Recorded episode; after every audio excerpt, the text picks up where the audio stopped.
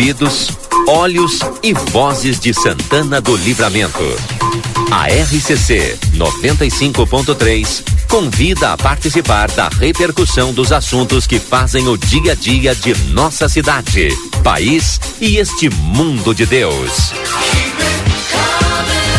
Quando o sol está indo embora, conversa de fim de tarde.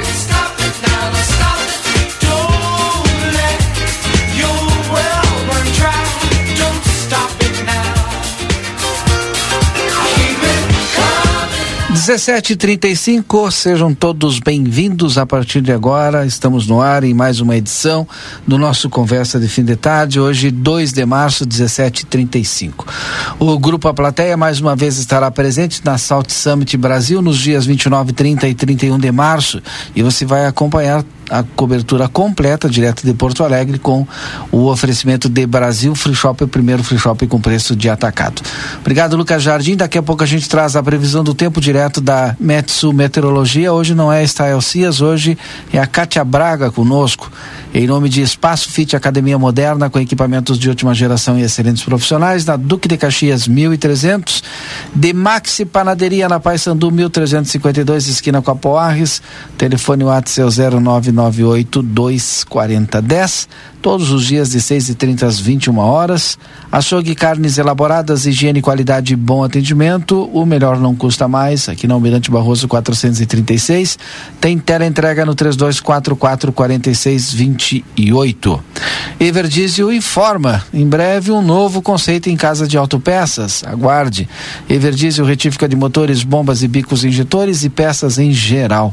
Escolha uma empresa que entende do assunto. Veterinária Clínica Clinicão, atendimento certo para o seu animalzinho de estimação na Rivadavia Correia 1093, Whats 999338682 e o plantão 999612534. Kátia Braga, direto da Metsu Meteorologia. Boa tarde, seja bem-vinda. Boa tarde, boa tarde a todos os ouvintes. Olha, essa quinta-feira, a partir das próximas horas, um céu ainda com nebulosidade, viu? Devido aí essa estabilidade do calor com a umidade em superfície. A 24 graus a temperatura na noite de hoje em Santana do Livramento e região. O vento ainda pode ter rajadas moderadas do quadrante norte. A sexta-feira já tem mudança significativa no tempo. Tem chuva durante todo o dia. A chuva deve começar aí no meio da manhã e se estende para tarde, noite e também madrugada. É a chuva referente à instabilidade da aproximação de uma frente fria. Então é uma chuva ampla em todas as regiões. Tem chuva que pode ser forte, acompanhada de raios tem chance de ventos mais fortes, principalmente aí no período das tempestades. À noite, principalmente, volta a chuva e tem chuva forte. Olha, a temperatura na sexta-feira fica ao redor dos 26 graus. O vento é nordeste, norte-nordeste. O sábado ainda também tem chuva durante todo o dia. Claro que não é uma chuva constante, ela dá uma parada em alguns momentos, mas tem chuva entre a madrugada, a manhã, tarde e também pode ter alguns episódios à noite. Ela deve parar e voltar. Chuva ainda com aquele kit temporal, com raios, pode ter ventos mais fortes no sabadão, viu? Ventos do quadrante norte ainda mais fortes. E à noite o vento muda para sul. O domingo, essa instabilidade toda da frente fria já vai dando uma trégua, tem chuva ainda na madrugada, mas o domingo já amanhece com nebulosidade sem chuva. 20 graus no domingão no início da manhã e à tarde pode ter aquela pancada de chuva, mas é mais pancada de verão. O vento ainda vai seguir sul no domingão. E a semana vai ser sol e nuvens a maior parte do tempo algum momento pode ter até uma pancada de chuva aí na terça-feira. Mas o mais significativo será nessa sexta e sábado, que tem chuva boa uh, em toda a região e também vai ser ampla para todo o Rio Grande do Sul. Obrigado, tá Kátia. certo? Tá certo, obrigado, Kátia. Eu agradeço, saudações meteorológicas. Kátia Braga, da Meteosul.com. Falando aqui no nosso Conversa de Fim de Tarde, eu lembro vocês alguns dos nossos patrocinadores, o Barão Free Shop, pelo quarto ano consecutivo eleito no site TripAdvisor o melhor destino de compras em Rivera, no Uruguai. Consultório de Gastroenterologia, Dr. Jonathan Lisca, na Manduca Rodrigues 200, sala 402. A agenda tua consulta no telefone 3242 3845. Quer ter o teu próprio negócio? Acesse sebraeprati.com.br e vem com a gente. Imperdível, hein? Show dia 19 de março de Maiara e Maraíza aqui em Santana do Livramento, no estádio do 14 de julho. Um show imperdível ainda tem a participação do Quinteto SA e outras atrações locais daqui da nossa cidade. Ingressos nos pontos de venda e também online em www.ingressonacional.com.br. Amiga internet, lembra você, precisou de atendimento? Ligue 0800 645 4200. Ligue, eles estão pertinho de você. Vinícola Almaden, conheça a nova experiência de ano turismo na campanha gaúcha e aproveite o único e primeiro free shop de vinhos do Brasil. É lazer para toda a família. Uma nova opção de ano turismo em livramento. Com muito prazer, nós recebemos aqui no nosso estúdio hoje a presença do cônsul adjunto aqui do Brasil no Uruguai, em Rivera. Dr. Carlos Leopoldo Gonçalves de Oliveira, seja bem-vindo aqui no nosso Conversa de Fim de Tarde. É, boa tarde a todos, boa tarde ouvintes, boa, boa tarde Valdinei, boa tarde Edis. É, uhum. Para mim é um prazer estar aqui presente hoje com vocês, conversar um pouco aí sobre a realidade consular, cultural da fronteira, no que, no, no que, no que está relacionado com a atividade do Consulado Geral do Brasil, onde eu desempenho as funções de, consular, de cônsul geral adjunto. Né? Nós temos uma cônsul geral principal, que é a embaixadora Ana Lélia, é uma, uma chefe de missão diplomática no exterior, chegou a um nível mais alto da carreira. Né? Isso reforça a importância que o Ministério das Relações Exteriores atribui a essa parte da fronteira né? Uhum. entre o Brasil e o Uruguai. E o Lucas também já está conosco aqui, Lucas, e eu vou pedir para o doutor Carlos agora contar um pouquinho da história dele, como é que ele chegou aqui em Santana do Livramento. Boa tarde, seja bem-vindo aqui ao nosso conversa. Boa tarde, Valdinei, boa tarde, doutor Carlos, boa tarde, Lucas, todos os ouvintes, prazer estar aqui mais uma vez no Conversa. Como é que foi a vinda para cá, para Santana do Livramento, do consulado do Brasil no Uruguai? Ah, isso, o nosso processo profissional né, no Ministério de Relações Exteriores é muito complexo né, e muito dinâmico. Né? Sim. Nós estamos submetidos aos aos eventos meteorológicos da diplomacia, né? ou seja, as grandes tormentas, isso tudo muda, muda a nossa trajetória. Eu, em 2018, é, por uma questão de, de opção profissional, eu fui destacado para compor a Embaixada do Brasil na Venezuela. Eu estava Sim. sediado em Caracas, em, no final de 2018. E, e, e em função, no, logo no final do ano, eh, depois da eleição, com a ascensão do governo Bolsonaro ao poder, eu já estava no posto e ficou claro né, que o quadro das relações bilaterais ia se complicar muito. Sim. Então eu fiquei desempenhando minhas funções no posto e o Ministério foi retirando o pessoal diplomático do posto de acordo com os cronogramas de, de saída de pessoal diplomático para outros postos. E no final de. e no começo de 2020, justo antes da pandemia, só havia três diplomatas no posto. Eu e dois, dois outros colegas. E eu estava desempenhando, alternando com um outro colega, a chefia do posto. Sim. Em caráter interino. Eu era um dos encarregados de negócio quando, né, no dia 5 de março de 2020, a minha mulher me ligou às, às 8 horas da manhã, minha mulher bibliotecária, ela consulta o Diário Oficial todo dia. E ela me disse, o Carlos, é, você acabou de ser removido para Brasília, junto com todos os outros diplomatas que estão no posto, os outros três. E aí eu sabia que a embaixada ia sofrer um processo de esvaziamento, Sim. né? Sim. Então nós, justamente no dia 13 subsequente de março, ou Sim. seja, uma semana depois, Sim. foi decretada a pandemia mundial. Então nós, eu tive que enfrentar esse desafio junto com outros colegas de fechar um posto de elevada importância, Imagina. de centralidade na, na, na política externa brasileira durante o processo de pandemia. Foi uma coisa extraordinariamente complexa. E então eu vivi essa experiência que foi muito interessante, mas foi muito triste. Desculpa, só para me entender, mas aí 2020 simplesmente fechou lá o nosso consulado, isso veio para Brasil, todo mundo a, ficou sem ninguém. A questão é extraordinariamente complexa. Por quê? porque eh, mesmo nós, os diplomatas, nós consultávamos o Ministério em Brasília sobre qual seria o status das relações. Então a gente fazia perguntas muito específicas nas comunicações. Sim. Haverá ruptura de relações bilaterais? É, qual será, em que condição vai ficar é, os, os imóveis que nós temos lá? Sim. É, haverá um funcionário que vai ficar aqui, um funcionário de carreira, mesmo que todos os outros sejam evacuados para cuidados. E essas informações, é, elas vinham, mas elas não vinham com toda a clareza necessária.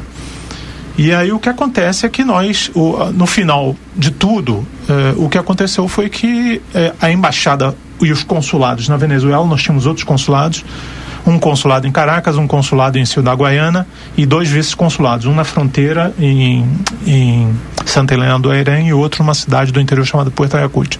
E todos esses consulados, eles não foram formalmente fechados, nem a embaixada foi fechada.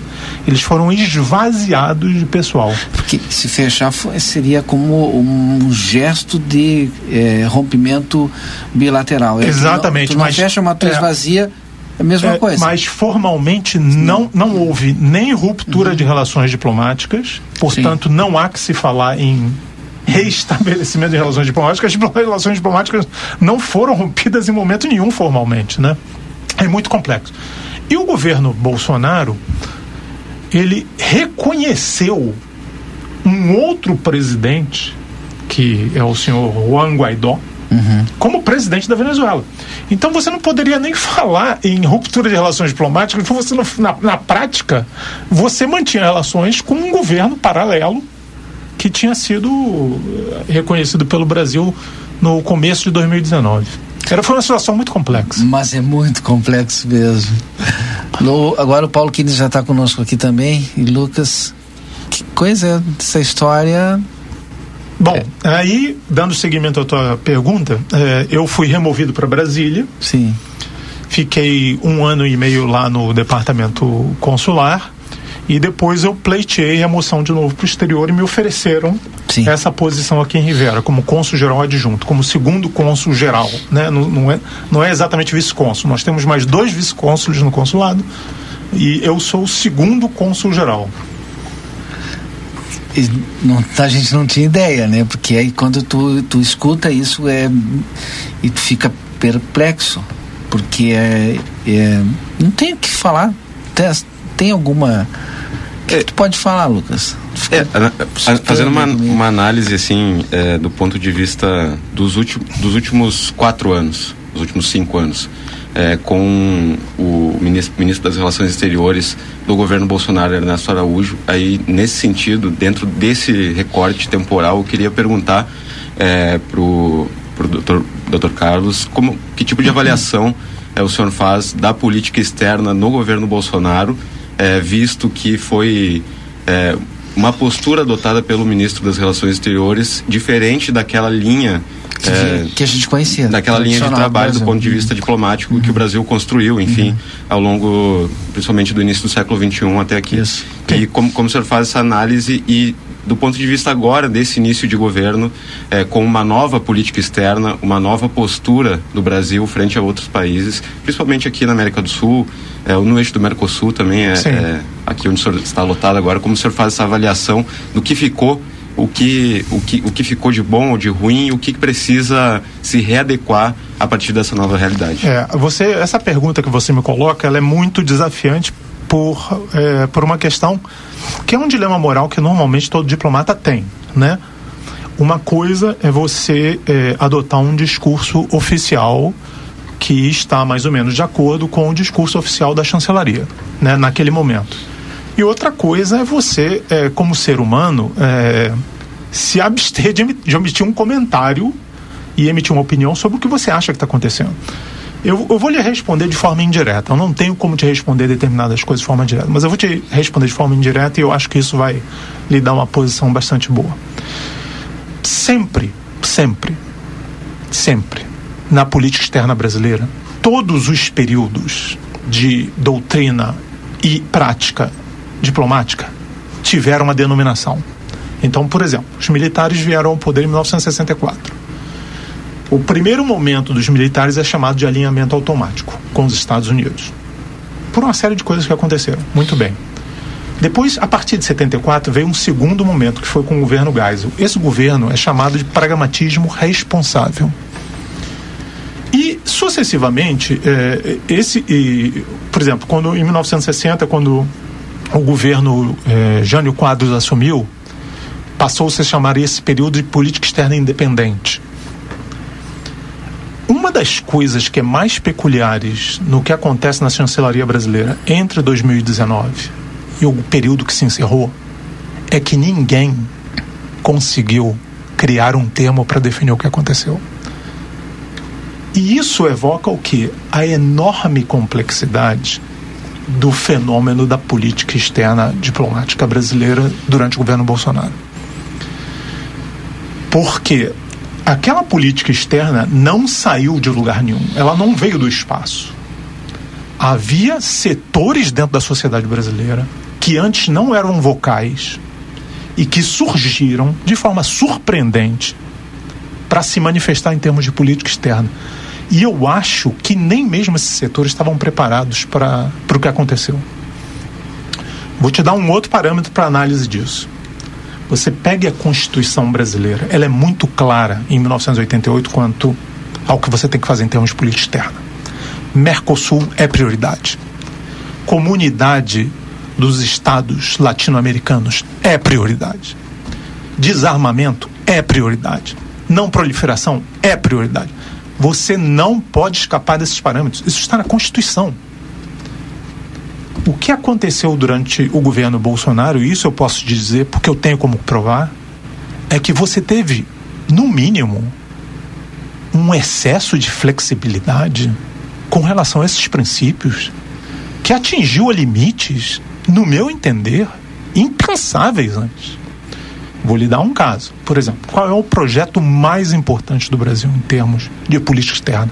É o Mercosul.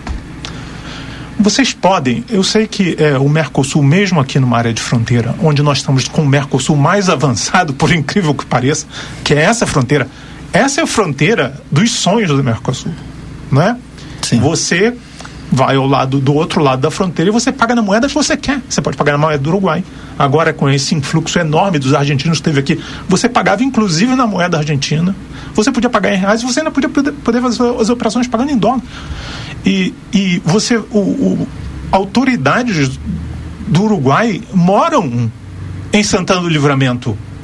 Ou seja, esse é o sonho do processo de integração. Não tem nada mais integrado que isso. As famílias são mescladas. Então, é, inequivocamente, o Mercosul é o projeto mais complexo e mais profundo que o Brasil tem ainda hoje. Não estamos falando de 30 anos atrás, estamos falando ainda hoje, é o projeto mais real. Por quê? Porque ele garantiu, ele consolidou o processo de paz no Prata a hipótese de guerra entre Brasil e Argentina ou de conflito entre os vizinhos nessa região, ela está totalmente afastada por conta do Mercosul. É tal o nível de imbricamento nas sociedades que esse processo ele não passa mais por, por uma consideração. Aí vamos lá. O que e como eram as coisas resolvidas antes no Mercosul? Você tinha desavenças? Tem. Quanto mais contato você tem com uma pessoa ou com uma instituição, mais atrito você vai ter. Isso é normal é, o, o pneu do carro, quanto mais rápido ele vai, mais atrito ele tem, porque ele o, o, atrito gera um aumento da velocidade. É isso que acontece. Você tem atrito nas relações bilaterais. Mas você resolvia como? Quando eu comecei, eu fui chefe de Mercosul na Embaixada em Buenos Aires há 30 anos. Quando isso acontecia, o presidente Menem jogava golfe. Muito. E o presidente Fernando Henrique Cardoso e os dois ministros que nós tínhamos na época, que foi o Lamprey e o outro, jogavam golfe. Então tinha um conflito bilateral. Ah, aparecia na imprensa. Ah, Brasil! O Brasil está. Bom, nas próximas duas semanas você podia ter certeza, num sábado, ia aparecer um avião em Buenos Aires e um dos ministros ia jogar golfe com o presidente da República. Ou simultaneamente. Então as coisas eram resolvidas de outra maneira. Quando você vem a público começar a criticar com xingamentos a política de um outro país ou, ou o que um outro presidente fez, isso é uma coisa bastante. E isso era uma coisa que aconteceu nos últimos quatro anos. Isso não pode voltar a acontecer. E eu acho que, nesse ponto, respondendo mais um ponto que você está dizendo, é, o, houve uma inflexão muito profunda, não é perfeita, mas é muito boa para a política externa brasileira. Porque, é, independentemente de você gostar ou não gostar das pessoas, você tem que reconhecer a intensidade dos vínculos. Vou lhe dar um outro caso. Por exemplo, né? agora, no dia 8 de março, vão se completar 199 anos em que as tropas portuguesas deixaram o território brasileiro. Aí você vai dizer isso, ué, mas isso não é verdade, porque as tropas brasileiras deixaram o território brasileiro no dia 2 de julho de 1823, quando você tem a independência da Bahia. Isso não é verdade. A independência do Brasil se consolida quando as tropas portuguesas deixam Montevideo em 1824. Então é impossível você entender o processo de formação no Brasil se você não entende o processo de formação histórica das relações do Brasil com o Uruguai. O que aconteceu? Esse dado acabou sendo deixado para fora nas duas historiografias por razões próprias nacionais, né? Você não tinha interesse em, em levantar esse tópico. Então, é, isso, esse exemplo eu estou dando por quê?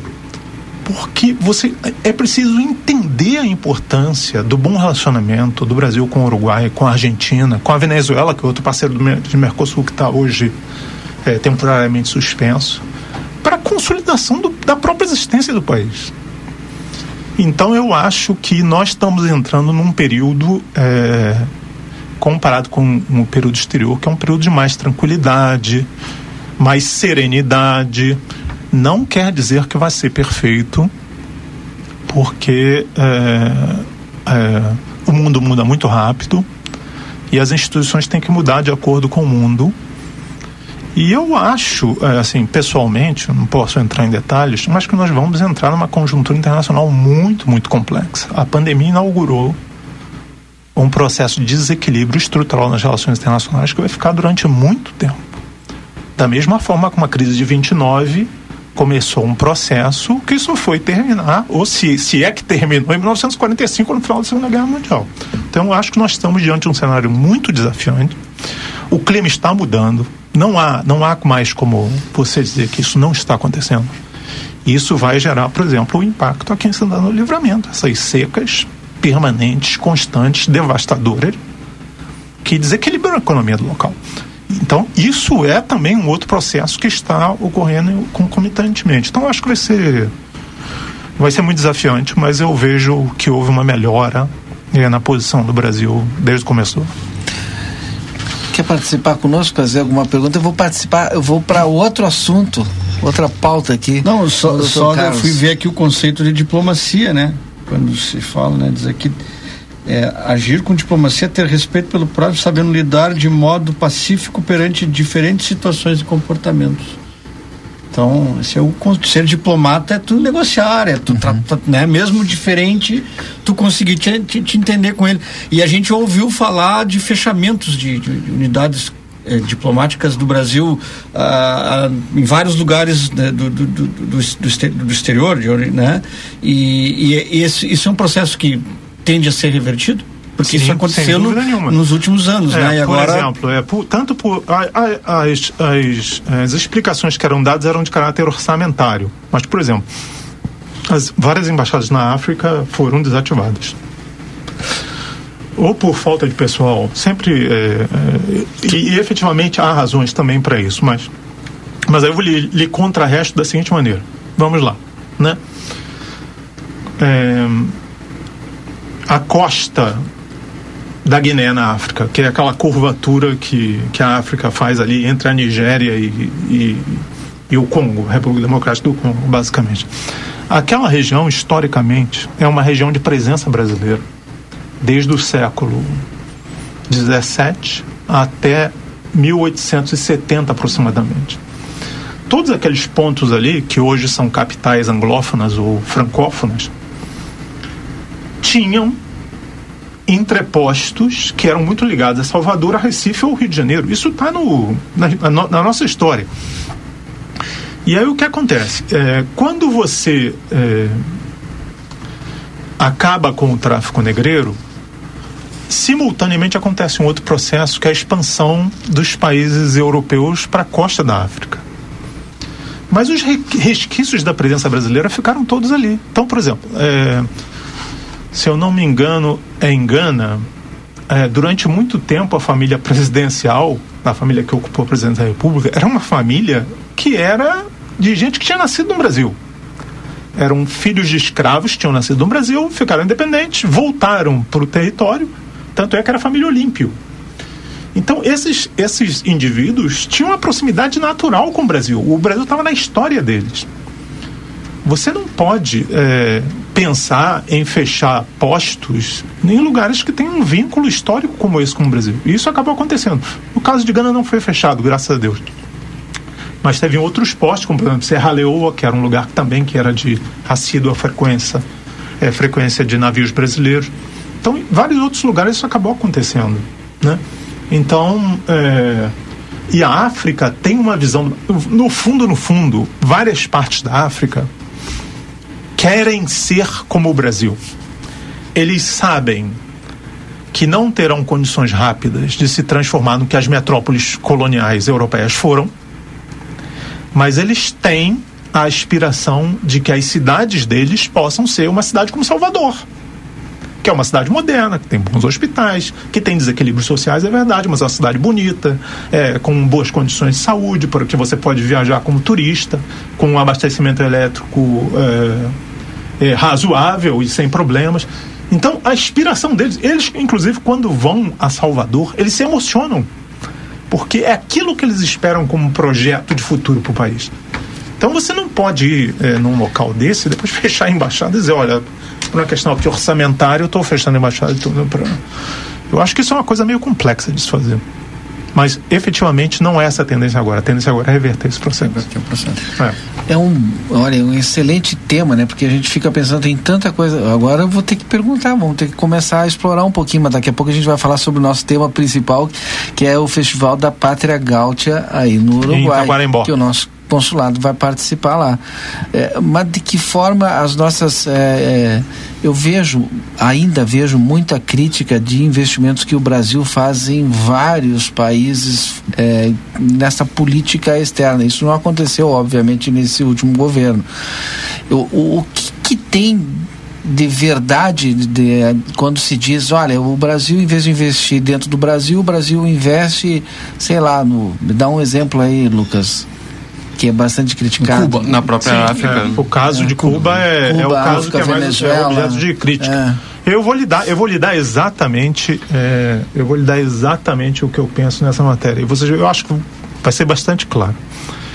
Primeiro, isso é uma visão, é, essa visão de que ah, o Brasil não deve investir porque o Brasil está investindo no exterior, num país no exterior, quando poderia estar construindo essa ponte aqui com os nossos uhum. recursos. Essa é uma, essa é uma visão tão, tão tão primitiva que eu acho que ela não pode ser levada a sério, em hipótese nenhuma. E vou lhes explicar por quê. Bom, qual é a condição única do Brasil? O Brasil tem uma condição diplomática que é única, única. Primeiro, nós vamos a qualquer lugar do mundo, eu digo assim, qualquer lugar mesmo, estou falando na Ásia Central, Turcomenistão, é, Cazaquistão, é, República Kirguiz, Papua Nova Guiné, é, o interior da África, República Centro-Africana. E o nosso discurso e a nossa e o nosso gesticular é perfeitamente compreensível por qualquer desses países. A nossa formação multicultural é tão complexa que nos permite entender as diversas realidades. Eu vou lhe dar um caso muito que aconteceu comigo né, na Índia. Eu, eu tinha uma namorada que era alemã e ela levou para viajar conosco um outro casal de, de alemães. E tanto a minha namorada quanto essa outra alemã trabalhavam no departamento de trabalho infantil da Organização é, Internacional do Trabalho em Genebra. E aí nós entramos numa loja de tapetes na Índia. Nessa loja de tapetes, o vendedor veio e falou para você: Eu vou mostrar para vocês aqui a maior preciosidade que eu tenho. Que era um tapete de seda, que, que o tapete era tão sofisticado que ele tinha sido feito para você dar os pontos da seda no tapete, só poderia ser feito com uma mão de criança. E o, e o senhor lá, o vendedor, estava dizendo assim: esse tapete é a obra-prima de todos os tapetes, veja, reflete a nossa cultura em sua expansão máxima. Era isso que os persas, que os europeus vinham aqui naquelas grandes caravanas andando 3 mil quilômetros para descobrir. E eu estou vendo aquilo, estou entendendo o que está acontecendo. E essa colega da minha namorada, que era europeia, se vira para ele e faz só uma pergunta, com a cara bem fechada esse tapete envolve trabalho infantil? E o cara se abre num sorriso e diz assim: Yes! Naturally! It's a masterpiece! O cara estava orgulhoso do, do, trabalho, do tapete ter sido feito com trabalho infantil. E ela estava ali para combater justamente o trabalho infantil. Então começou uma briga entre os dois e o, e o vendedor de tapete não estava entendendo o que estava acontecendo, porque ela estava tão enfurecida com ele. E eu, como brasileiro, podia entender perfeitamente os dois lados. E aí servia de mediador junto com outro colega meu que estava comigo. Então, a, é, e os outros nos entendem por isso. Os outros nos entendem por isso. E eles nos identificam como interlocutor. Nós não temos um passado imperialista muito grave, não temos grandes atos de intervenção na vida de outros países. E, portanto, nós somos vistos como um interlocutor clássico. Bom, aí eu lhe pergunto por que, que você está explicando tudo isso? Porque quando nós temos os serviços de engenharia sofisticados que nós tínhamos, e eram sofisticadíssimos, todos esses países que tinham pânico de terem sido governados por potências sanguinárias ou extrativas, viram que nós éramos os caras que poderiam construir a obra sem voltar a reduzi-los a uma condição colonial. Além disso, os nossos engenheiros tinham cara de engenheiros deles. E foi por isso que, vou lhe dar vários casos. Primeiro, Mauritânia, que é um país desértico na África. A principal ferrovia, a principal rodovia, o porto e a mina foram construídos por empresas brasileiras na década de 70, também de Júnior. Financiado pelo governo brasileiro.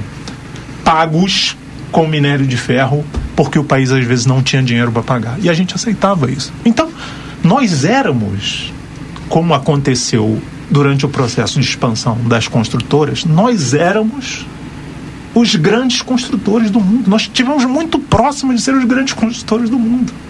E aí o que acontece? O escândalo da Lava Jato. Havia corrupção? Sim, havia corrupção. Como há em outras empresas de construção Senhores, é, é, a corrupção. É, tem uma empresa que atua nessa região da África que eu lhe falei, ela foi condenada em corrupção em 14 países. 14! E ainda assim foi permitida participar numa licitação que aconteceu no Brasil. De onde a Petrobras não foi, não participou porque estava sendo acusada de corrupção. Então, é, esse caso que eu estou lidando, vamos lá, onde eu estava, na Venezuela. A segunda ponte em, do Lago de Maracaibo estava sendo construído por uma empresa brasileira. A terceira ponte sobre o Rio Orinoco estava sendo construída por uma empresa brasileira. Uma parte do metrô de Caracas estava sendo construída por uma empresa brasileira. Várias, sete, oito grandes obras estavam na mão de empresas brasileiras. E aí rebenta a Lava Jato. Eu convido a vocês, visitem esses lugares hoje. Os pilares estão lá. A gente. Aí vocês vão dizer, não, o governo local deixou de pagar o Brasil, por isso que deixou. O governo local, gente, é dono das maiores reservas de petróleo do mundo. Como é que um governo desse não tem dinheiro para pagar? Tem recursos para pagar. Pode não ter dólares, mas petróleo tem. E aí você, não, não podemos fazer negócio com um país que está sob sanções. Não. Sinceramente. Nós estamos conversando com o cônsul adjunto geral do Brasil no, aqui no Uruguai, em Rivera, o Dr. Carlos Leopoldo Gonçalves de Oliveira. Bom papo, né? A gente vai conversando, vai entendendo algumas coisas, enfim. Mas o consulado vai participar lá do Festival da Pátria Gaúcha. E aí tem o projeto consulado itinerante, tem uma parte cultural, é, parte consular, comercial, enfim. Vamos entender um pouquinho a participação do nosso. Não é a primeira vez? Não. É, isso, é, esse, esse projeto é um projeto muito importante. Eu fui descobrindo esse projeto ao longo do tempo de forma, é, de forma casual. A Pátria Gaúcha é um festival que é organizado anualmente, Taquarembó. Nos últimos. No, no ano passado ela foi realizada, mas nos anos da pandemia não e que é a maior festa, é, o maior festival nativista, tradicionalista do Uruguai, onde eles cele realmente celebram as, as raízes gaúchas deles, né? Então, é, vocês irão lá, nós já convidamos vocês a irem lá, se vocês quiserem, nós estamos com um stand bastante grande, bastante bem organizado. E vocês estão convidados para passar um dia lá conosco, vamos organizar um almoço com vocês. E aí vocês podem fazer uma reportagem lá, por favor, venham, porque vai ser muito interessante. A assistência prevista eh, entre os dias 6 de março e 12 de março é de 100 mil pessoas. Né? Então nós temos que estar presentes lá. Por quê? Porque o departamento de Taquarembó é o maior departamento em termos de tamanho no Uruguai. Mas não é só isso. Aí tem um outro aspecto que eu fui descobrindo pouco a pouco.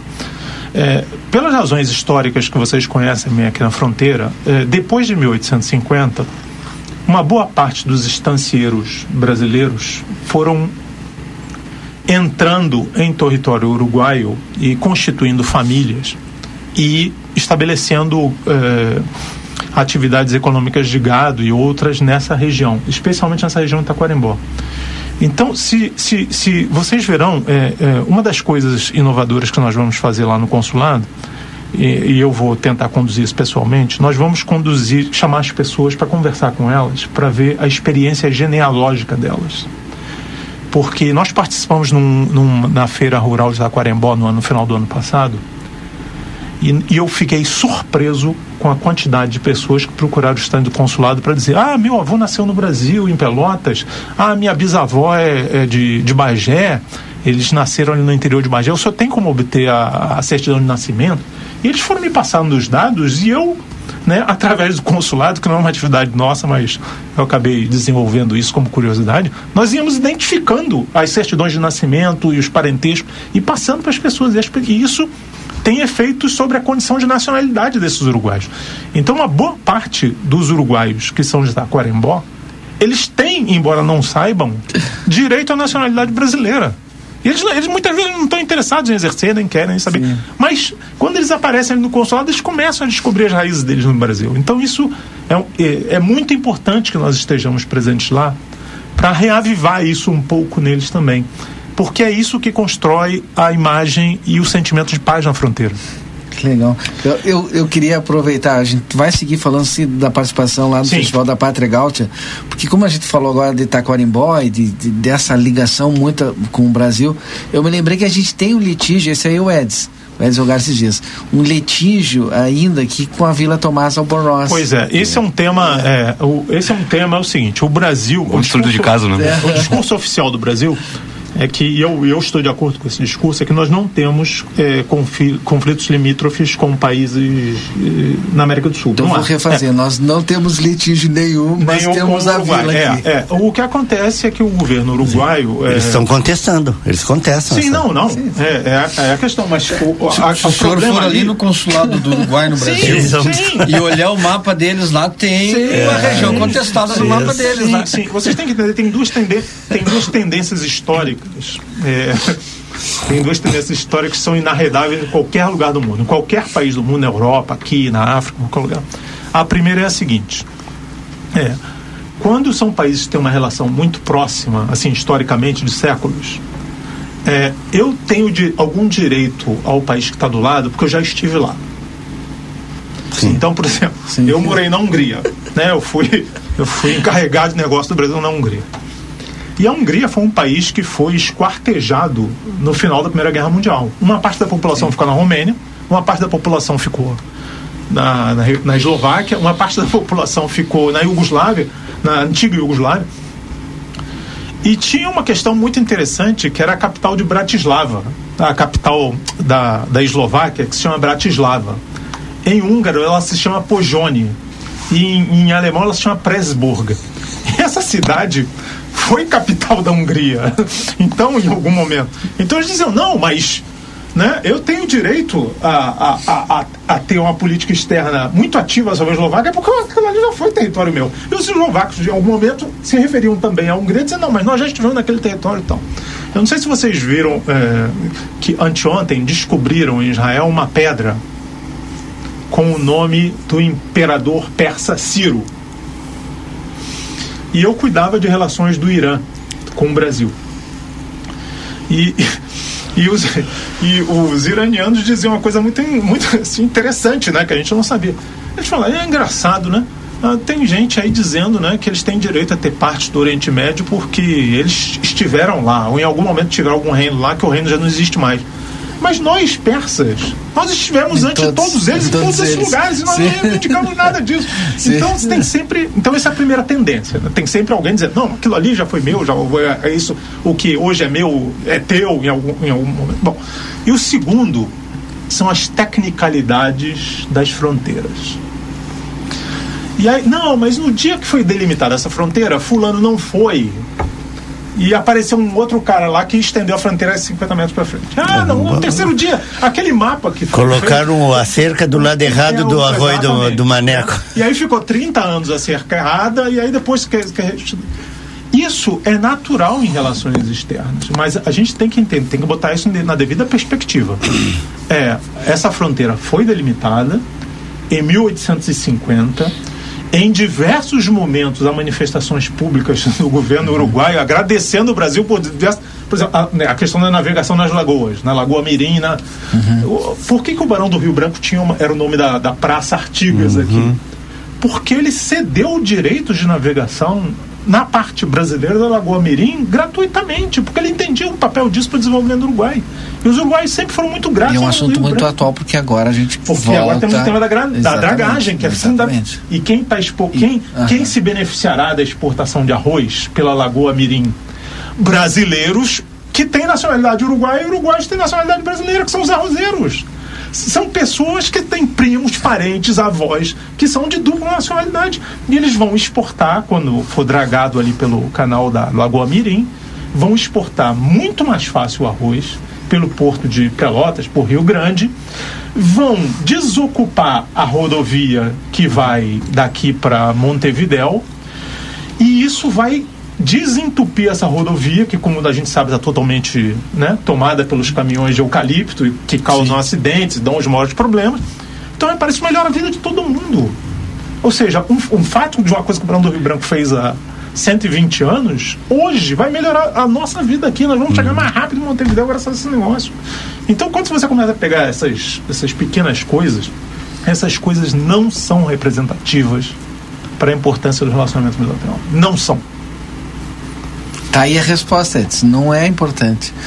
Para o lado brasileiro, claro, nós, repito, para o lado brasileiro, nós consideramos que essa fronteira está consolidada. Vamos, vamos voltar lá para o Festival da Pátria Gaúcha.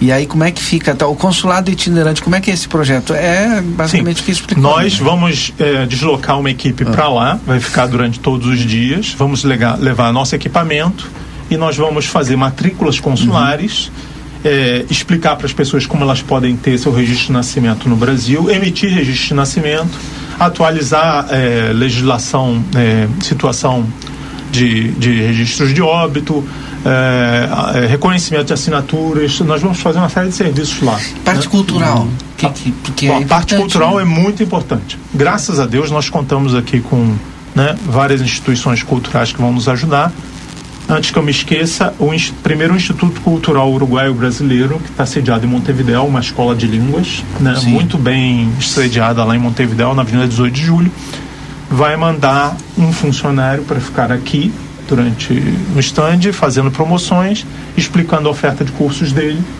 Né, e isso, vai, isso é uma demanda que nós recebemos no consulado, gente uhum. que quer se aperfeiçoar né, numa instituição de língua mais elaborada sobre o idioma português. Então haverá lá um Instituto Cultural Uruguaio Brasileiro. E também teremos a graças, eh, e queria agradecer desde já, o Centro de Tradições Gaúcha o Brasília do Pago, do Pago. Uhum. vai nos dar toda assistência. Nós vamos fazer apresentações de grupos folclóricos lá. Vamos fazer é, uma amostra gastronômica de como se faz o churrasco no Rio Grande do Sul, porque é diferente uhum. de como se faz naquela parte do Uruguai. Vamos fazer degustação de produtos brasileiros. Convidamos vinícolas e empresas de produção de óleo de, de azeite de oliva a usarem o stand para fazer promoção dos seus produtos. Estamos fazendo contatos com os frigoríficos para eles também fazerem a promoção deles, né? Ainda não logramos uh, confirmar o, o, comparecimento deles. Então, também é um espaço aberto para as empresas brasileiras. E não pensem que nós estamos uh, tendo algum benefício econômico com isso. Não nós colocamos à disposição das empresas brasileiras gratuitamente, o Estado brasileiro está colocando isso para fazer um pequeno evento ali, para fazer uma promoção. Nós convidamos as autoridades, fazemos lá um pequeno evento, né, para vocês fazerem a promoção comercial. A ideia é justamente aumentar a presença eh, de empresas brasileiras, ou a visibilidade das empresas brasileiras lá. Porque tem um outro fenômeno que é muito interessante. Eu vou aproveitar a minha estada em Taquarembó para fazer pesquisa nos supermercados do interior do Uruguai porque a, a quantidade de produtos brasileiros disponíveis nos supermercados do interior do Uruguai é pequena em termos de marca, comparado com ele deveria ser num processo de integração como o nosso. Você deveria ter muito mais produtos brasileiros ali, independentemente do preço. Sim. Porque, é, como você sabe, quanto mais integração você tem, mais diferenciação de produto é oferecido ao consumidor. Né? O que, que é uma das fortalezas do Mercosul? Por exemplo, quando é, o Mercosul se consolidou, falava: ah, o Brasil vai comprar maçã da Argentina, se produz no Rio Grande do Sul, ou o Brasil vai comprar queijo da Argentina, se produz no Rio Grande do Sul, ou o Brasil vai comprar vinho na Argentina, se, se, produz no Rio Grande do Sul. Esse pensamento é um pensamento errado. Por quê? Como vocês sabem, é, a Argentina tem especialidade em determinados queijos. Então, por exemplo, na época em que eu estava lá, a Argentina era muito boa em produzir queijos brancos. E o Brasil era muito bom em produzir queijos amarelos. Então havia a possibilidade de você exportar um determinado queijo para o Brasil e importar imediatamente outro tipo de queijo. Segundo o tema da energia elétrica, por exemplo, né? Vocês foi notificado, noticiado recentemente, o, Bra o Uruguai compra energia do Brasil de dia e vende energia elétrica para a Argentina de noite. Então vocês pensam assim, ah, não, mas como é que um país pode comprar energia elétrica e vender energia elétrica? Não, a integração, quando ela é muito íntima, ela produz esse tipo de situação. Então eu estou indo lá para fazer um levantamento para apresentar a Brasília para explicar, olha, né, tem um problema na, na, deficiência de promoção comercial dos produtos brasileiros no interior do Uruguai, tem que ser ocupado. Não é possível que não haja guaraná disponível no interior do Uruguai para consumo. Isso é, uma, isso é uma coisa absurda. É, esse é um produto que é consumido no Uruguai. Até na Hungria, vou dar um exemplo. Quando eu estava na Hungria, né, é, um, um senhor lá comprou uma daquelas fábricas estatais de refrigerante que foram privatizadas. E ele chegou para mim e falou o seguinte: Eu quero produzir Guaraná na Hungria, porque eu sei que esse é o refrigerante do futuro. E ele comprou a fábrica, ele produziu e as pessoas tomavam Guaraná. Ou seja, era uma questão das pessoas não tomavam porque não estava acessível, mas no momento que o Guaraná estava sendo produzido na Hungria, as pessoas tomavam. Então é, é, é disso mas, que nós mas estamos agora falando. eu fiquei com uma dúvida: Sim. e a receita e o produto saía daqui e ia para lá? O Guaraná, como é que ele conseguiu produzir eles, eles, ele exportavam, ele comprava o xarope de uma empresa brasileira e ele agregava na fábrica dele lá, né? E, o, e era um Guaraná de boa qualidade. Sim que não tem como produzir lá também. Não, é, pois é, ele comprava o xarope, né? Bom, Coca-Cola é a mesma coisa, né? A gente não produz Coca no Brasil, no entanto, a gente toma Coca-Cola. né? Olha, tem um ouvinte nosso aqui, o Daniel Marques, ele colocou assim: o sucesso da intervenção do Exército Brasileiro no Haiti reflete o nível de confiança moral que o povo brasileiro conquistou em nível internacional. O senhor concorda com isso? É um tema bastante complexo. É, a, a questão do Haiti, eu, eu acho, eu tenho, tem várias prismas do Haiti. Eu não sou especialista na matéria. Mas eu posso lhe dizer o seguinte: primeiro, é, eu acho que o exército brasileiro é, é demandado em termos de confiança no exterior em várias missões. Eu vejo o exército brasileiro se desempenhando em várias missões, por exemplo, eles são observadores em diversas situações de conflito na África. o comandante das forças das Nações Unidas no Congo até recentemente era o general Santos Cruz, que é um militar de primeiríssimo nível. Primeiríssimo nível. Eu tenho contato pessoal com ele. Ele realmente é um militar de nível internacional. Ele poderia figurar como general de exército qualquer exército do mundo. É, nós temos observadores, por exemplo, na República, é, na República Árabe, é, no conflito da República Árabe Centro-Africana. Bom, no caso do, do, do Haiti, onde nós estivemos durante muito tempo lá, houve um, um, uma explicação na imprensa que eu, sinceramente, nunca vi ninguém defender dentro de Itamaraty quando eu estava lá, de que aquilo ali seria um passo preliminar para nós pleitearmos novamente uma entrada como membro permanente do Conselho de Segurança da ONU. Seria assim, tipo um. Não, vocês têm que dar uma uhum. demonstração. Mas nenhum dos diplomatas graduados do Itamaraty com quem eu convivi me disse que isso tinha sido colocado para eles como como um requisito. Como um é, requisito. É. Então isso era uma coisa mais vendida pela imprensa do que propriamente uhum. pela pela tem um terceiro elemento o, o, também que é um elemento menos menos menos é, diplomático, né, mas que tem que ser levado em consideração. É, as nossas tropas, os elementos individuais das nossas tropas gostavam de servir em missões claro. no exterior, uhum. Uhum. por razões de condições de trabalho financeiras e de experiência profissional. Vários deles, com aquele currículo que tinham nas costas, aprendiam línguas e depois iam ser empregados em empresa de segurança ou consultores de segurança em outros países. Era um bom uma boa Sim. trajetória profissional. Tem muita gente que gostou de servir no exterior. Foi uma experiência. Agora, teve situações. Eh, a situação no, no Haiti era uma situação assim. Repito, não sou especialista, mas ela era uma situação muito desafiadora inclusive do ponto de vista de desafios pessoais para as pessoas que exerciam posições de comando. Eu não, eu não posso me deter mais. Sim. Mas vocês podem rever essa, essa situação e ver exatamente do que eu estou falando. Bom, 18 horas 26 minutos, nós estamos com essa conversa aqui, já vamos fechando com o Dr. Carlos Leopoldo Gonçalves de Oliveira, que é cônsul adjunto geral eh, do Brasil no Uruguai, sitiado não, né? aqui em Rivera, no nosso consulado. A gente está falando da, do Festival da Pátria Gaúcha, que o nosso consulado vai participar, entre outros temas. Eu quero deixar aqui o microfone à disposição para o senhor complementar alguma coisa que nos faltou aqui. Queria convidar fortemente a, a população de Santana do Livramento e de arredores para visitar o nosso estande no período de 6 a 12 de março no, no pavilhão ferial da, do Festival da, Petra, da Pátria Gaúcha, que fica na Laguna de las Lavandeiras, em Taquarembó. Lá de cá ou lá de já? Do lado, é? é? que tem uh, festival, se, se difere, acho que, que o PC também já, já participou já teve oportunidade. Vez, que tem, tem o, um, o, o, lado de dentro, vamos dizer assim, que é o outro lado da, da lagoa, da laguna, né? que é onde par, uh, ficam as, as entidades Sim, que participam do concurso, é, né? Exato, os CTGs deles, é, né, que se chamam fogones. Isso, e, é e aí depois o pessoal. O, eu eu recomendo, é, né? ele, o nível de sofisticação desse festival é, é tal. fantástico. Que eles refazem uhum. as casas das invernadas. Por exemplo, tem uma casa lá que eu vi eles fazendo. A casa custou 12 mil dólares para ser refeita. E ela vai ser destruída no final do Festival Pata uhum. Gaúcha ela é a réplica idêntica de uma invernada do século XIX, da segunda metade do século XIX, de uma família brasileira em Cerro Largo. Exatamente igual. As dimensões, a configuração. Uhum. E ali eles vão disputar o primeiro prêmio. E o pessoal leva muito a sério é isso. É muito a sério. Hum. Eu recomendo muito fortemente. E, e um detalhe, né? O, o, entre aspas, pior colocado dentre todos, cai para a segunda rebaixado, categoria. É, exatamente, é como nas rebaixado. escolas de samba é, do Brasil. Exatamente. É. Serão acolhidos de braços abertos lá no, no nosso stand. Né?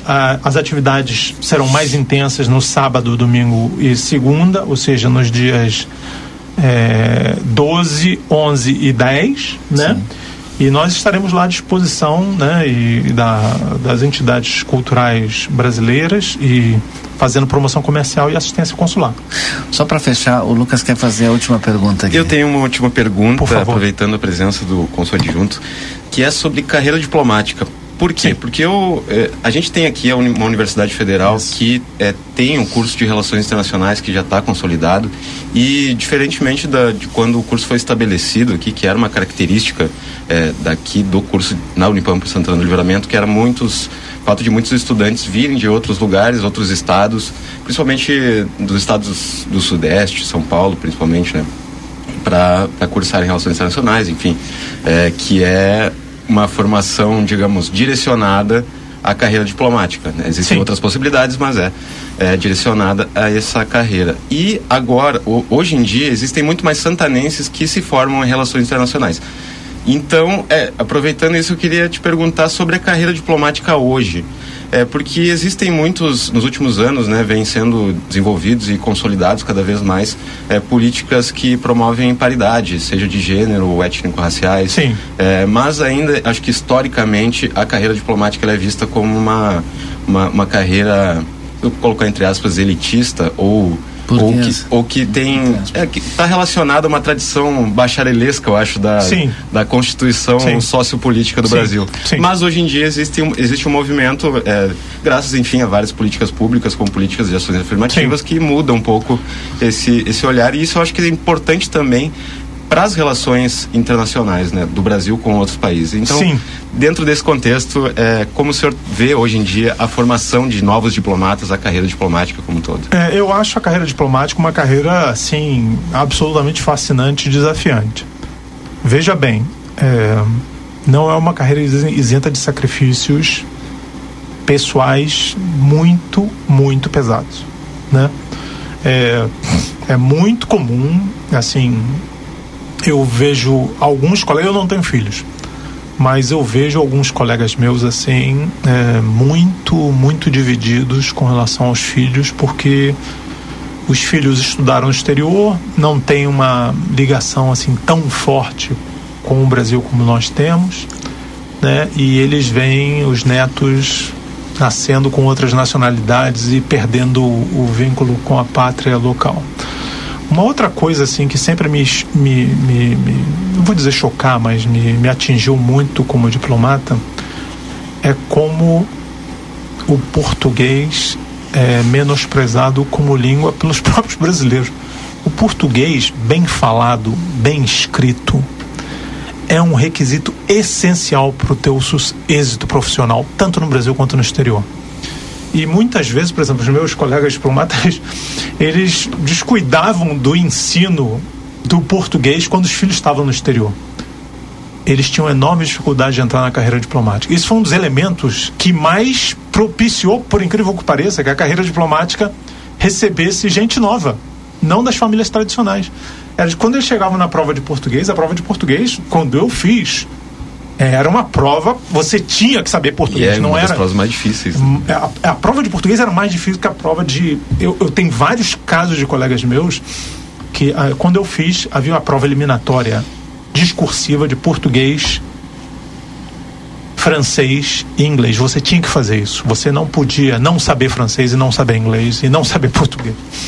e os meus e vários colegas meus tinham notas boas em, em francês e inglês tinham, e eram reprovados na prova de português para entrar no Itamaraty. E eu acho que esse era, esse era um, um critério que tinha que ser usado mesmo, porque você tem que dominar o vernáculo, dominá-lo perfeitamente. Em termos de diversidade, uma boa notícia para os gaúchos. É, até quando eu entrei no Itamaraty, a maioria dos diplomatas novos eram do Rio de Janeiro, da, da carreira de direito. Alguns de economia, depois vinha um pouco mais São Paulo. O Rio Grande do Sul sempre vinha em terceiro ou quarto lugar. Hoje você tem uma carreira que é fortissimamente gaúcha. Eu tenho vários colegas que são embaixadores que são gaúchos. Formados, inclusive, não só, não só de Porto Alegre, mas gente da fronteira mesmo. Uhum. E, e, eu acho que, assim, uma das. Eu vou. Estou pretendendo fazer uma pequena palestra lá durante a Patria Gaúcha que é sobre. Eh, eu escrevi um, um capítulo no livro sobre Oswaldo Aranha, que o Itamaraty fez. E o, você não entende o Brasil moderno hoje, os dilemas, os debates do Brasil de hoje, se você não entende os grandes estadistas gaúchos da Revolução de 30 e o papel deles para o Brasil. Oswaldo Aranha, Batista Luzardo, Getúlio Vargas, naturalmente, é, Ciro de Freitas Vale, que, cujo pai era do, de, do Alegrete. Ele era paulista, mas o pai nasceu no Alegrete ele era intrinsecamente gaúcho.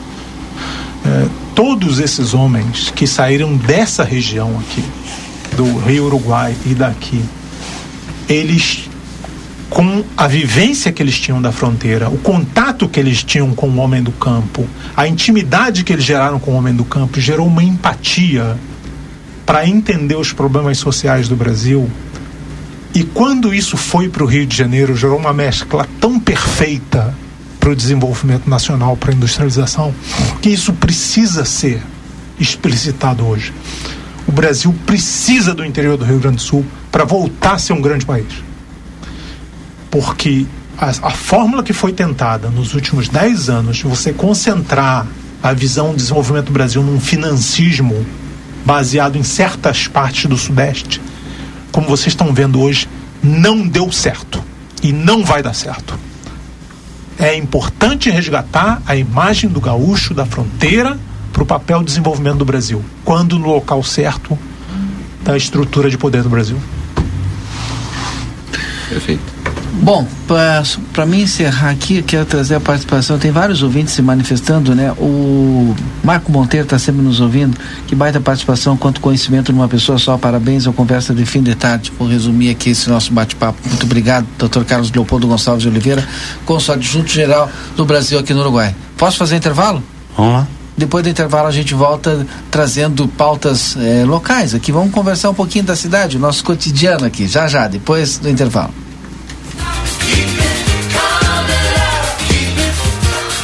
Você está acompanhando aqui na RCC FM. Conversa de fim de tarde. Linha Sul Pneus, há 19 anos oferecendo serviços e produtos de qualidade. Você sabia que é recomendável fazer alinhamento e balanceamento a cada 10 mil quilômetros e controlar o momento certo de fazer a troca do pneu? Para isso, é importante recorrer a uma empresa especializada. Aqui, na linha Sul Pneus, trabalhamos com as principais marcas: Pirelli, Goodyear, Bridgestone e Firestone. E você ganha o balanceamento. A linha Sul Pneus espera você na João Goulart 989. WhatsApp 55 3242 2665. Barão Free Shop.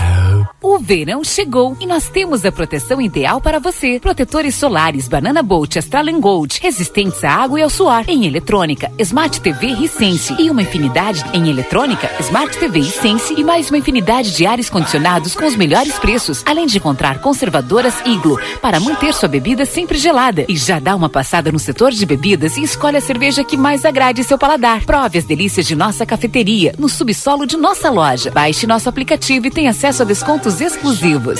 Barão Free Shop. Chegou o aplicativo que você esperava. O aplicativo dos postos Espigão Feluma garante desconto na hora de abastecer e promoções exclusivas nas lojas de conveniência. É muito fácil de usar. É só baixar no seu celular e fazer o cadastro. O app Espigão Feluma está disponível para Android e iOS. Baixe agora e economize no próximo abastecimento. Postos Espigão e Feluma. A gente acredita no que faz. O ar-condicionado do seu veículo acumula sujeira, germes e bactérias. Promoção ar-condicionado limpo. Faça a manutenção do seu Toyota em Daniel Souza e ganhe grátis a limpeza do ar-condicionado. Reserve seu horário pelo WhatsApp 55991023349 ou fixo Rivera 382-32999. Estamos na linha divisória quase Quaró. Promoção ar-condicionado limpo. Daniel Souza. Ofertas Nokia enquanto durar o estoque. Tinta interna PEG e Pinte acrílica 18 litros, 165. Massa acrílica Eucatex 25 quilos, 115. Vitro alumínio Exal 1 por 1 sem grade, 265. Bomba alto escorvante a gasolina 3 polegadas, 1390. E toda a linha de tanques e caixas de grandes volumes à pronta entrega. Nokia, João Goulart, esquina Manduca. Fone 3242 4949. Siga-nos nas redes sociais. Padaria Ravena você encontra diversidade em doces, tortas, salgados, pães e biscoitos. Localizado na rua Rivadavia Correia, 175, em diagonal ao terminal de ônibus. Horário de funcionamento, segunda a sábado, das 7 às 19h30. Domingo, das 7h30 às 13 horas. WhatsApp para encomenda e pedidos: 55 984 44 71 43. Promoção Somos Todos Amsterland. Seja sócio do clube mais desejado da fronteira e curta as piscinas termais o ano inteiro. Praia dos Pampas com piscina de ondas, piscinas abertas e fechadas, espaço kids, spa termal, cabanas e centro de eventos. O Clube Parque Amsterland, sempre com muitas atividades e brincadeiras todos os dias. Seja sócio e aproveite super descontos desta promoção. Venha ser feliz. Amsterland, lazer para todos o ano inteiro. Shopping China apresenta. Aí eu quero. Dia 19 de março, no estádio do 14 de julho. Maiara e Maraísa. E mais o fenômeno do pagode. Quinteto S.A. Ingressos disponíveis no Posto Espigão, Sonos Colchões, Maria Vaidosa, Hipersolar, Posto Larradeia, Shopping China, Óticas Ricardo, Maragatos e Chimangos. E pelo site ingressonacional.com.br. Últimos ingressos do segundo lote. Dia 8 de março, virada de lote. Vai virar. Hospedagem oficial. Rivera Cassino Resort. Apoio Eliane Multiplantas e Topcar Multimarcas. Realização Maragato Produtora.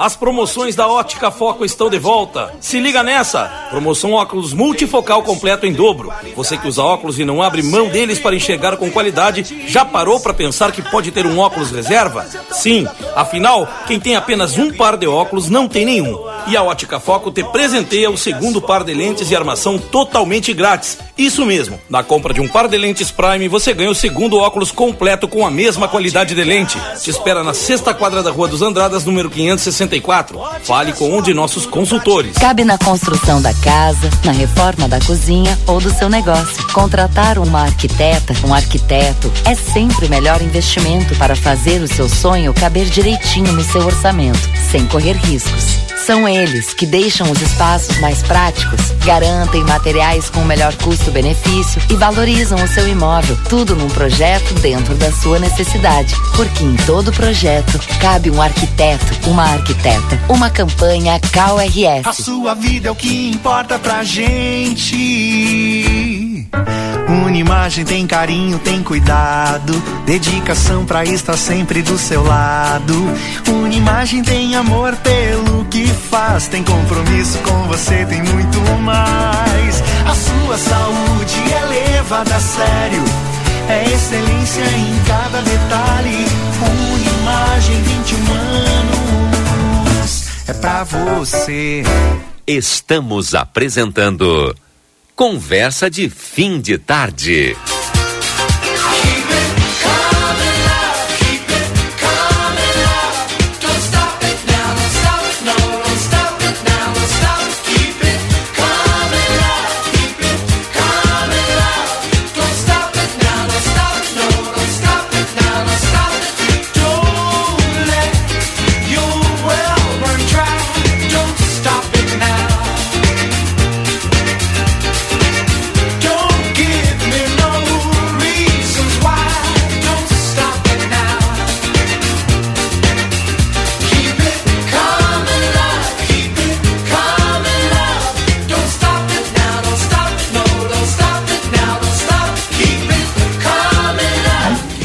E 41 estamos de volta com a nossa conversa de fim de tarde. Quero saudar aqui Polacos Espetos Bar, primeiro e melhor espetinho na Brasa da Fronteira, ali na Pedro Macir Chalá de Barros, 2434, no acesso ao Planalto. Tem delivery também e é pelo telefone WhatsApp, é 32445368, anunciando conosco aqui no Conversa de Fim de Tarde. Ótica Foco na Andrada 564 dê foco aos seus olhos. Ótica Foco, Whats 984 21 23 17. É, de Dias, agora o Paulo Kine está conosco aqui. E, e, a gente continua com conversa de fim de tarde. Construtora Sotrim, 44 anos sendo seu melhor investimento. Procure o plantão de vendas da construtora Sotrim. Consultório de Gastroenterologia, Dr. Jonathan Lisca, Agenda a tua consulta pelo telefone 3242 3845. Construtora Banura convida você a conhecer a nova morada da colina, casa de dois e três dormitórios com excelente acabamento. Entre em contato pelo telefone 981 17 26 10. Gardel, olha no Gardel, nesta sexta-feira, no melhor ambiente de Rivera, com o melhor da carne uruguaia e com o melhor da música brasileira, com o Edinho Larruscaim, venha ter uma experiência diferente lá no Gardel.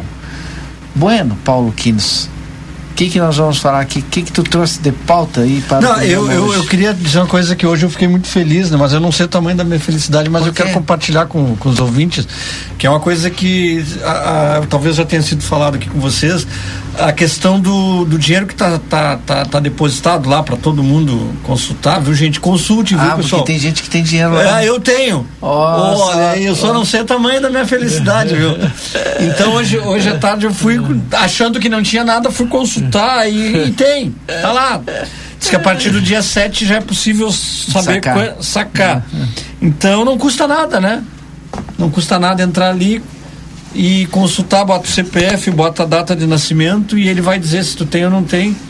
Né? Eu acho que não tem, é muito pouco, deve ser alguma algum dinheiro, alguma continha que ficou de muito tempo atrás, mas daqui a pouco pode ser. Consórcio, e uma outra situação importante, né, de, que agora foi liberado para consulta de pessoas que já faleceram, né? Quem, né? Pessoas que já faleceram há algum tempo pode ser consultado hum, se a pessoa tem sim, algum valor, lógico. Tem, pode resgatar. E aí pode ser resgatado, lógico que vai ter que ter, né? Algumas, algum processo para fazer esse resgate da pessoa que já sim. está falecida, né? Pelos herdeiros, mas também é possível consultar de pessoas, né? Pessoas que estão é, vivas, pessoas que já faleceram e de empresas. Chegou tanta mensagem, o Edinho Larruscaim está nos ouvindo, agora estou abrindo aqui aos poucos as mensagens, né, e ele mandou uma mensagem que era para o Consó. Em que medida a nova geopolítica da Europa a partir do conflito na Ucrânia e a mobilização dos Estados Unidos e a China pode interferir na recon, reconfiguração do Mercosul, bem do tema que, que nós estávamos abordando. É. Ah, Edinho. Bueno, vai lá, Edson. Estava tentando agora conversar com a, com a Débora ali para apurar algumas informações. A nossa colega, colega Débora uh, Castro estava acompanhando uma apreensão, eu acho, né, de, de, entorpecentes agora há pouco. Pelo jeito bem, bem expressiva. E eu estava tentando uh, com que ela viesse até aqui para nos passar mais detalhes Daqui a pouquinho ela está por aí.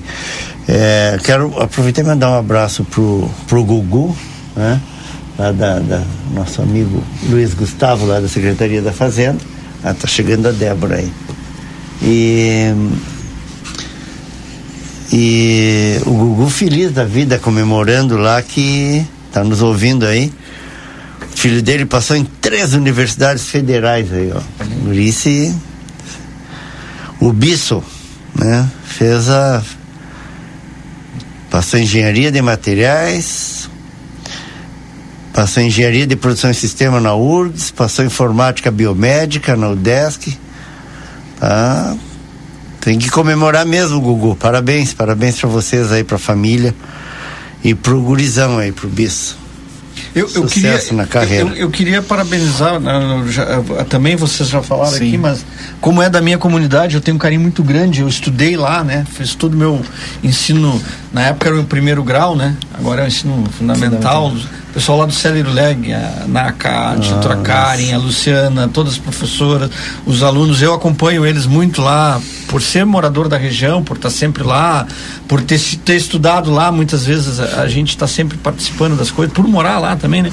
Então, esse prêmio que eles tiveram aí, de, né, incentivo à leitura, da, é o maior prêmio de, de, de um projeto de incentivo à leitura da América Latina, eu vejo o trabalho do, do pessoal lá, eu acompanho outras escolas também fazem trabalho muito legais, muito bonitos. Então, parabenizar eles lá, parabenizar os professores por essa, por essa conquista.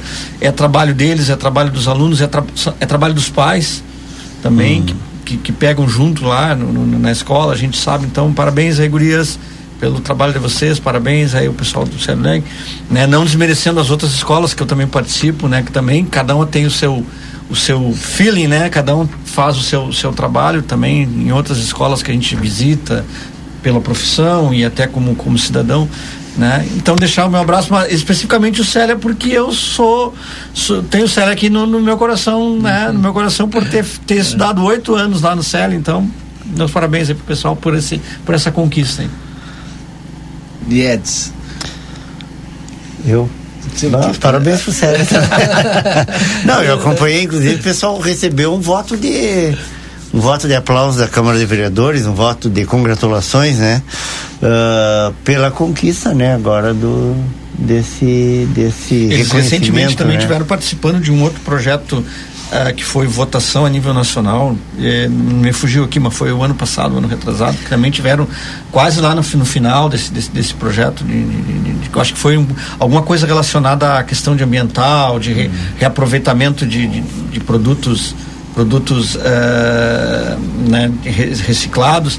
É, eu lembro também, eles tiveram essa participação, Sim. então eles estão sempre se envolvendo com essas coisas, que é importante para as crianças, é, né? Verdade. Importante para os alunos, essa, essa, essa, entender que, que, que, que, que é possível, é, tem um mundo aberto que é possível todo mundo participar, é. que não é porque é de uma escola da periferia da cidade que a gente vai, pode ficar atrelado a, a, a, coisas pequenas. É possível pensar grande.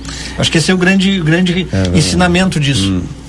Deise, o 1849, mandar um abraço aqui para Gessi lá do Pole, para Deise também que está lembrando sobre a doação de sangue. Acho que eu vou ler aqui, Edson, antes de passar para ti, porque eu quero que tu fale um pouquinho a respeito da visita da prefeita hoje lá no na Câmara de Vereadores.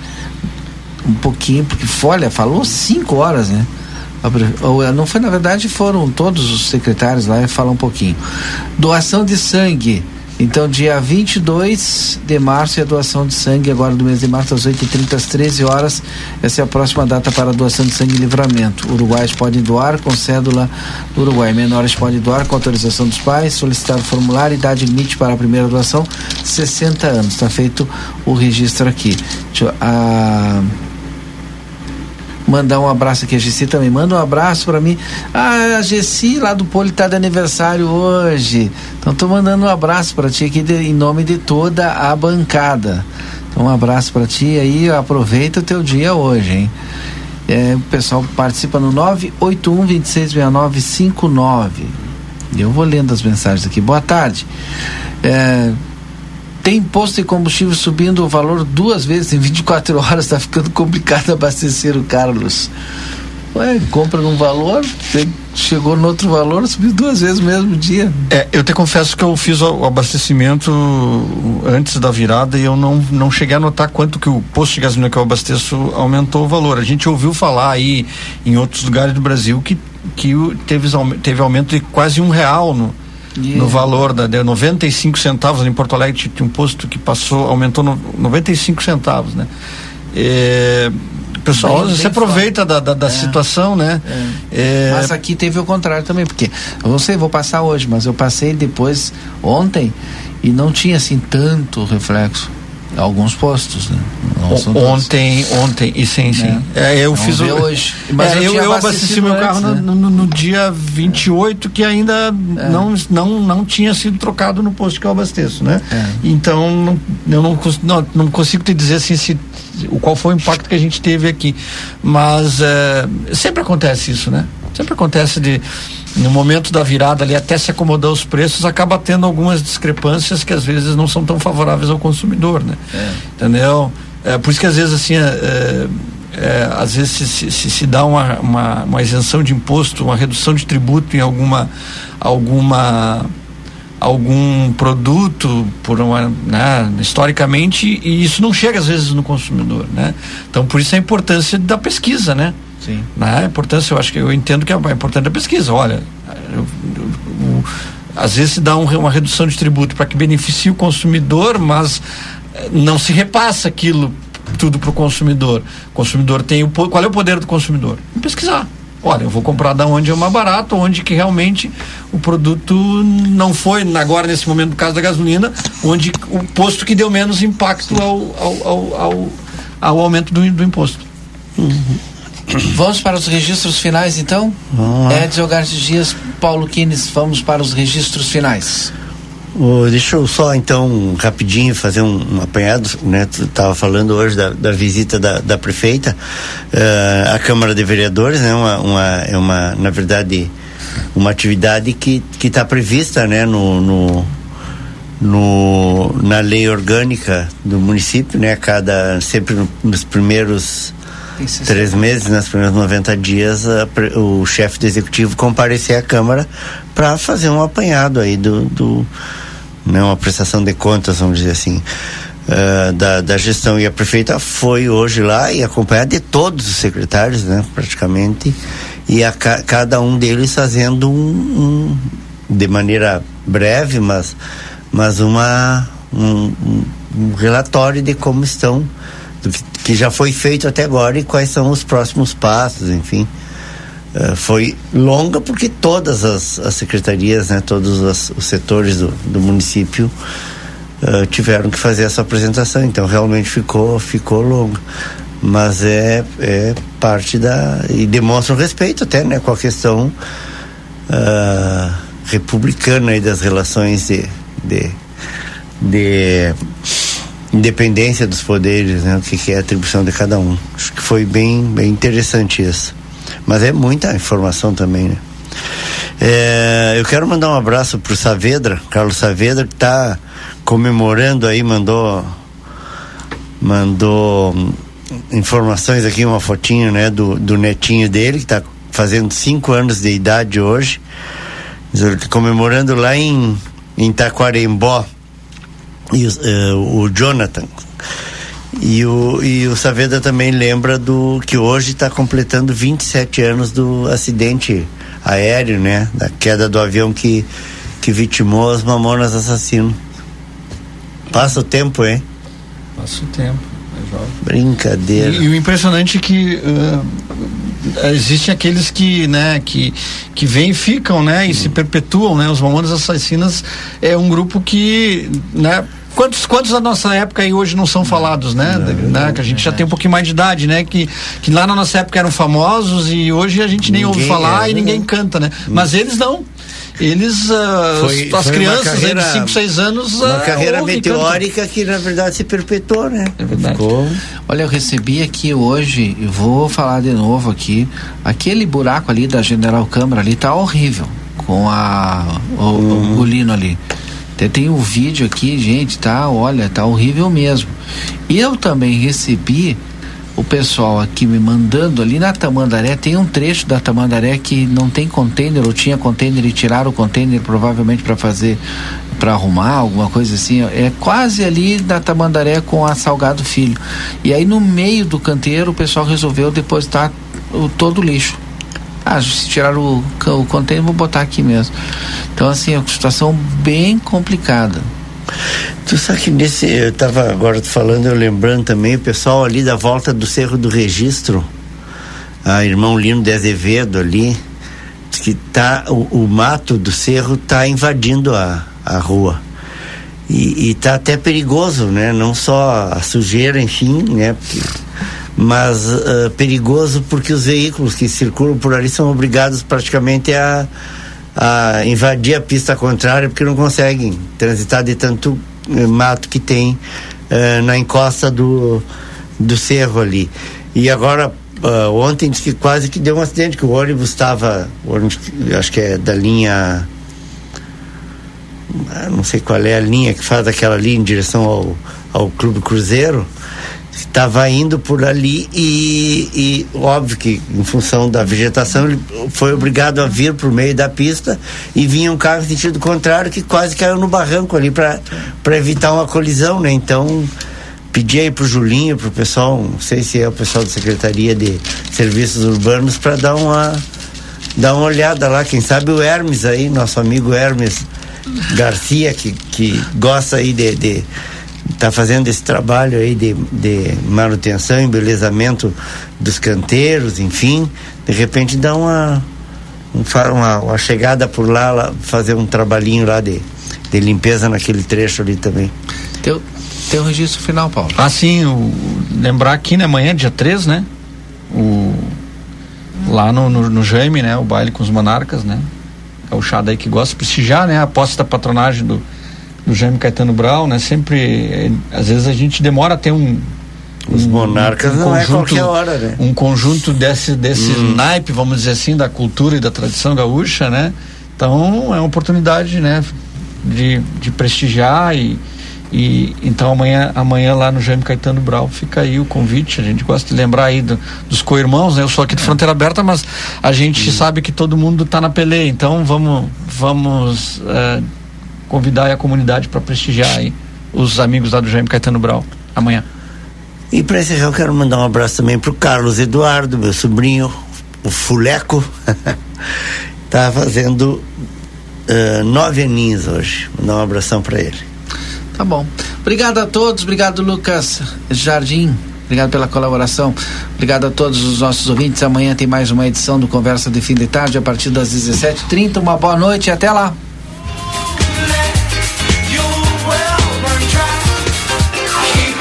Você acompanhou Conversa de Fim de Tarde.